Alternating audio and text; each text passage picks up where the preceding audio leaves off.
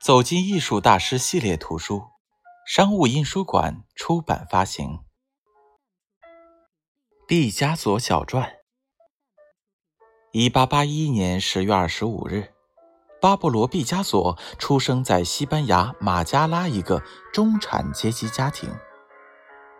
童年的毕加索长着一头淡红色的头发，两只又黑又亮的大眼睛，聪明伶俐，惹人喜爱。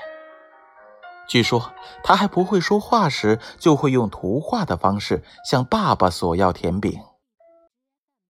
从小不爱上学的毕加索，成绩从来没有好过，作业本上满是涂鸦。在回忆自己的童年作品时，自负的毕加索认为那其中没有一幅是儿童画，都是成熟的自我表现。青少年时期的毕加索，在爱好绘画的父亲的熏陶和帮助下，艺术潜能得到进一步激发。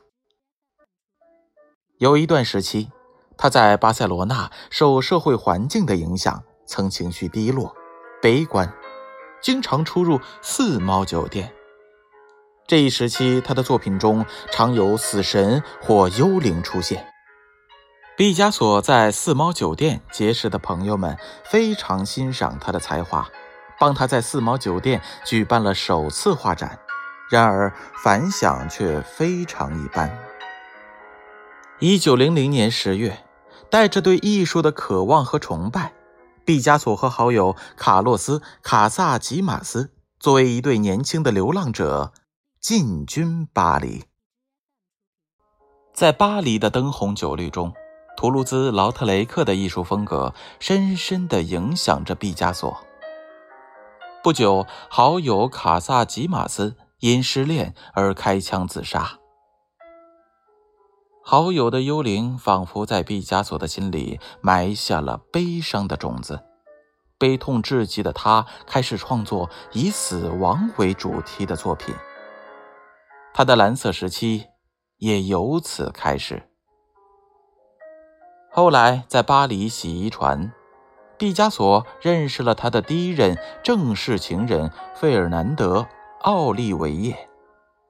美丽聪慧的费尔南德温暖了毕加索冰冷的心，他的触笔开始显现出暖洋洋的粉红色，艺术也迈进了粉红色时期。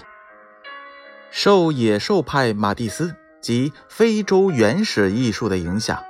毕加索的创作顺利进入黑人时期，在塞尚立体主义影响下，毕加索和布拉克开创了立体主义。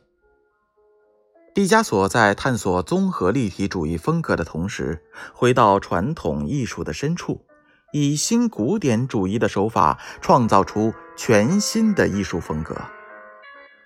一九二三年。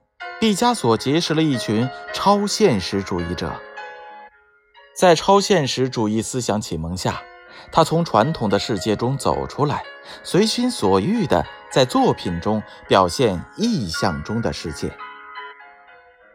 二战前后，毕加索以严重扭曲、变形的形象和狂暴的基调，表现出反对战争、渴望和平的主题。二战结束后。他创作出舒缓愉悦的作品，歌颂和平，同时还创作了大量的版画、雕塑和陶器。毕加索画风的善变受其感情的影响较大，女人和性是他的创作之源。费尔南德·奥利维亚、马塞尔·汉伯特、奥尔加·科科洛娃、玛丽·德瑞斯、朵拉·马尔、弗朗索瓦斯·吉洛。热内夫·拉波特、杰奎琳·洛克等众多的女人都与毕加索有过一段或长或短的缠绵爱情。毕加索正是在与这些美丽女人的交往中，不断获得创作灵感，创作出一幅幅经典的画作。步入晚年的毕加索内心渐趋平淡，在无欲无求中与杰奎琳相守至终。过着幸福美满的家庭生活。一九七三年四月八日上午十一时，取得杰出艺术成就的毕加索无憾地离开了人世，享年九十二岁。他的艺术在多变中升华，他的人生亦如他的艺术，在变幻中圆满。播讲人：张建勋。